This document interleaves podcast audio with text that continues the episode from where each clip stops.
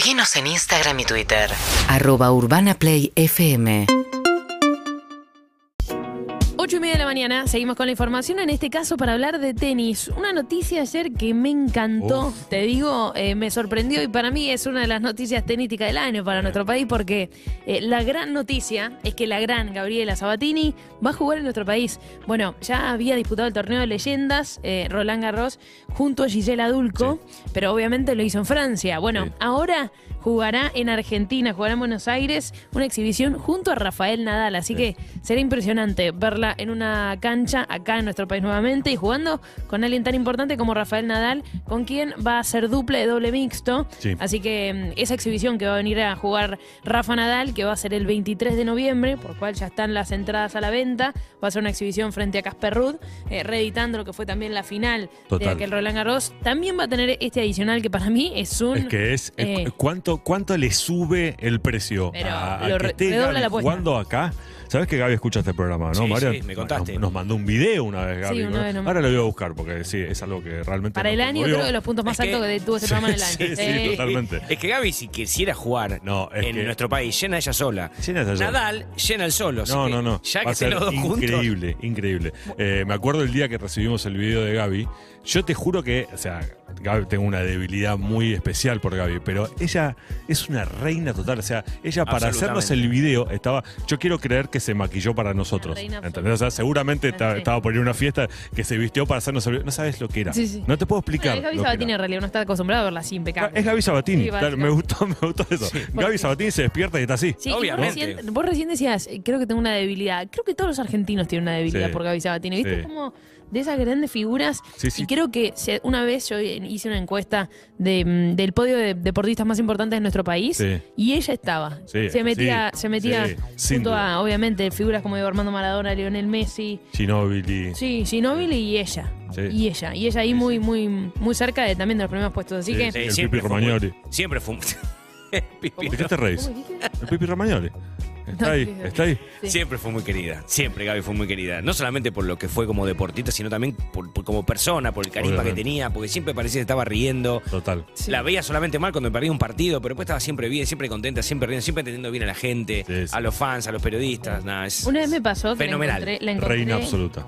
En, un- en la Argentina Open, que yo estaba cubriendo para Urbana Play. acuerdo. Sí, eh, es así. Yo la vi, estaba en la tribuna. Y viste cuando la estás esperando, la estás esperando, termina para que termine este partido, que lo único que quiero es acercarme a Gaby Sabatini para intentar. Yo tenía un móvil para hacer con la radio para el programa de Matías, era porque era el- ese horario. Y de pronto termina el partido, yo me le acerco, ¿viste? Y obviamente un montón de gente para sacarse una foto, un montón de gente que ella iba para el VIP. Entonces le digo, ay, una, no- una nota cortita para, para Matías. Y al principio me dice, no, no puedo, no sé qué. Y viste, ahí está el convencimiento. Da- Te juro que es una pregunta, una pregunta, no sé qué. Y eh, La estaba con. "Es una sola, la es una típica. sola". Pero ¿sabés cómo para mí se terminó dando? Cuando yo le digo, la hacen juntas con Mecha Paz. Con Mecha Paz como Claro. el tenis femenino, dijo. Con Mecha Paz las dos juntas. Y ahí me parece que con, con Mecha Paz ya me había dicho que sí y me, me dijo que sí otra vez adelante de ella. Entonces ahí medio que la acorralamos.